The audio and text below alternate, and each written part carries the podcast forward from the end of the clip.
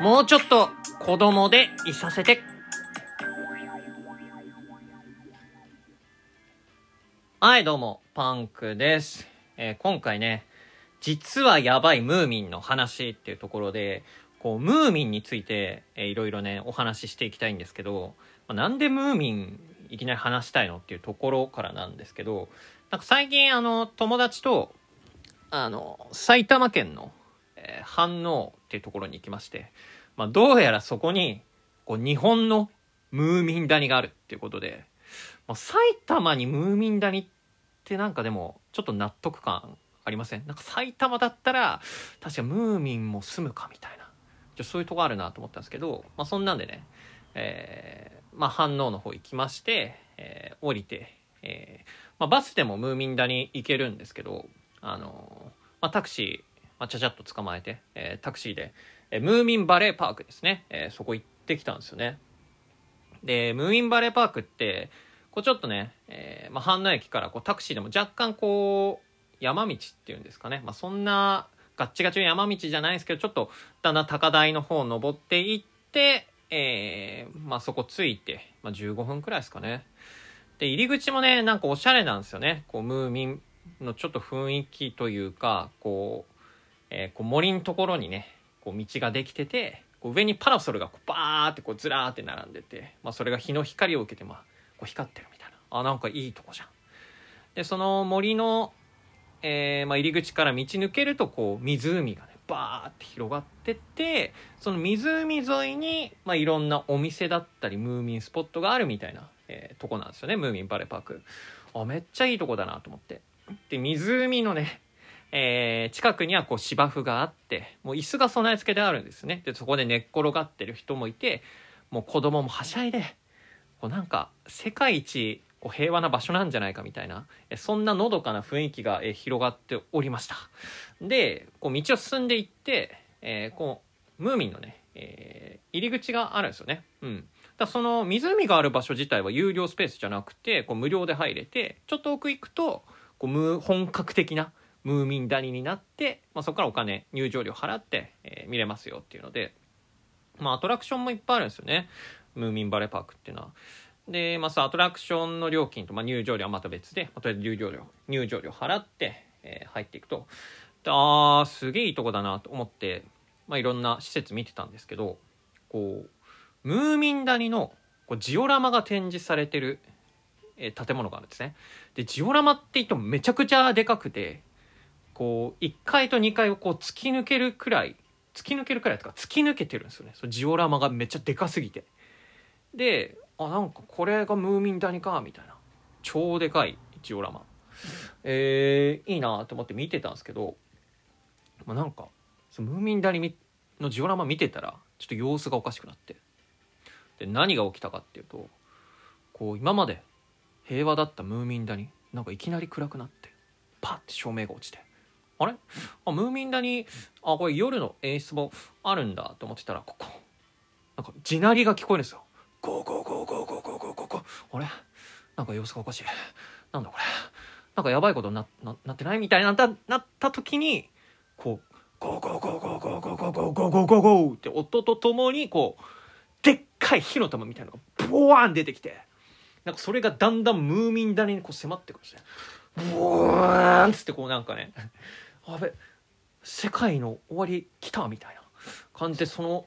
隕石みたいなやつがこうムーミン谷にだんだんだんだんこう近づいてきてやばいやばいやばいムーミン逃げてあやばいよってなってこうああみたいな感じで。でそれ見てなんかムーミンムーミンってもしかしてあれやばいやばい話なの？って思って。でどうやらね、えーまあ、そのジオラマのギミックだったんですけどその、まあ、隕石みたいなのが出てくるっていうのが。で、まあ、それはムーミン谷の、まあ、彗星っていうねムーミンの、えお話があるらしくて、まあ、それをモチーフにした、えーギミックだったみたいで。あこれはもう小説もう帰ったら絶対読もうっていうところで。でムーミンって僕絵本だと思ってたんですよねずっと。うん、そしたら原作はどうやらね小説みたいであの結構関数もあるんですよね、えー今全集新装版が出てるんですけど大体9巻くらいかな。であって、まあ、いろんなシリーズお話があるんですけど、まあ、ムーミン谷の彗星っていうのがね、えーまあ、初期作品。であってどうやらそのムーミン谷の彗星がそのジオラマの演出の元になってると。っていうので、まあ、早速ね、えー、ムーミン谷の彗星をね、えーまあ、図書館で借りてきて読んでみたんですけどムーミンってすげえなと思ったんですよ。あの本当僕の中でムーミンとプーさんってニアリイコールでなんか本当プーさんみたいな感じで蜂蜜食べたいなみたいなそんくらい緩いキャラだと思ってたんですけどでも全然違うっすねムーミンってこんなやばいんだみたいなでじゃあ今回ねムーミンのねやばいポイントね、えー、いろいろえー、喋っていきたいんですけどまずねやばいポイントね一つ目、えー、やばいポイント一つ目ムーミンのこの表紙がやばいでどういうことっていうとこなんですけどムーミン谷の彗星っていうねえー、小説の表紙ぜひね皆さんね今画像検索してほしいんですけど、まあ、一見するとなんかちょっと良さげな表紙なんですよね。でそれがどういう表紙かっていうと、まあ、こうちょっと薄ピンク色の背景でこう山々がそびえ立っててそこをまあムーミンとかスナフキンとか、えー、その他の仲間が竹馬で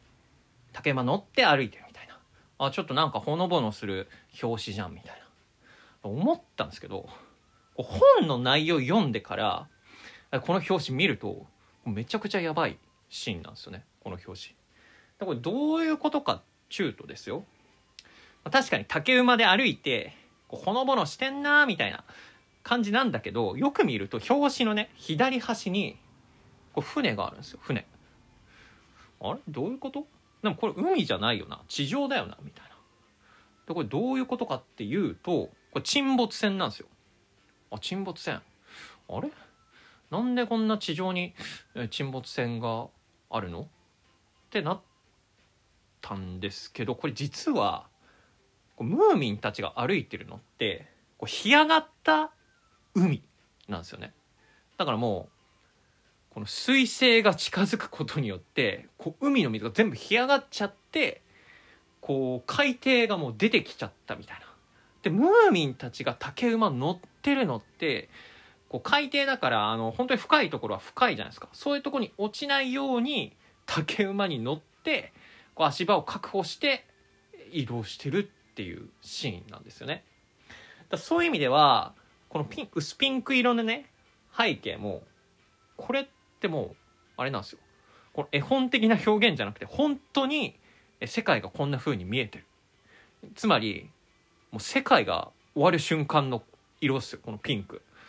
もうこの色がもし僕らの現実世界でも見えたらもう世界終わりだと思ってください。そのね薄ピンク色っていうのでもう恐ろしい表紙なんですよね。で、まあ、この表紙が恐ろしいっていうのと、まあ、ポイント2つ目なんですけどもうこれ読み終わってもうね全体の感想なんですけどムーミンってねやっぱねこれもしかしてダークファンタジーなんじゃないかなと思って。でなんでダークファンタジーかっていうとこう、まあ、最初はあムーミン谷でねこう楽しく、えー、暮らしてるんですよね、まあ、ちょっといろんなとこ出かけたりとかして。まあ真珠とか見つけたりしてうわ嬉しいなみたいな。ああムーミンっぽいなってほのぼのするなって読んでたらなんかいきなり黒い雨がザーって降ってきて。あなんか様子おかしいぞっつって。この雨なんかやばいぞっつって。で翌翌朝こう外を見たらこう一面灰色になってる。こう雨の影響で。あこれなんか世界やばいなみたいな。なんか前兆起きてるな。つうのでこう、まあ、ムーミンたちにね、えー、ムーミンパパとかママがねこうなんかこの様子おかしいからちょっと調べてきてくれっつって天文台に向かうわけですよ。で天文台に向かう途中でここでスナフキンと初めて会ってでスナフキンから、まあ、こう彗星が地球に向かって、まあ、落ちてきてる。っていう情報がね教えてもらってもしこう彗星が地球にぶつかったらもう粉々になるよって。これやばいぞっつって。で、まあ、こう地球がどうにかなっちゃうぞっていう中でもうずっとね、えー、まあ、その話が続くんですよ。で不安がどんどんねこう増していくんですね。こうだんだんと世界が終わっていく様子が、えー、この小説の中で描かれてて、まあ、例えば水が干上がっちゃったりとかなんか鳥たちが大移動を始めたりとかで食料がだんだん底尽きてくるとかムーミンの中でこう食料を尽きるとかちょっと思わないじゃないですか。だそこら辺もねなんか読んでいて本当怖かったですよね。本当にこれはもうダークファンタジー。もうムーミンはダークファンタジーと言っても過言ではないなって思いました。であと注目のポイント、まあ、その3なんですけどムーミンって実はオラオラ系です。もうめちゃくちゃオラついてます。終始。終始オラついてる。なんかのんびりしてそうじゃないですか。ムーミン。なんかすごいなんかまったりした口調で。なんかどっか遊びに行こうよみたいな。えそんなイメージしてたんですけどめちゃくちゃムーミン怒鳴りまくるんですね。友達に対して怒鳴りまくる。なんか普通に会話するシーンのが少ないんじゃないかってくらいめちゃくちゃ怒鳴ってでガールフレンドのピンチのシーンがあるんですよ。でなんかこう人食い植物みたいのが出てきてでそれもねムーミンねまさかのナイフを振り回して撃退するっていう。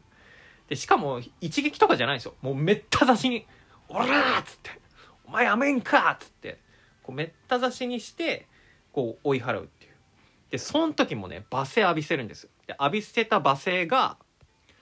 お前は死んだ豚の昼寝の夢みたいなやつだなっつってバーッつってナイフで刺して。どういうこと？死んだ豚の昼寝の夢？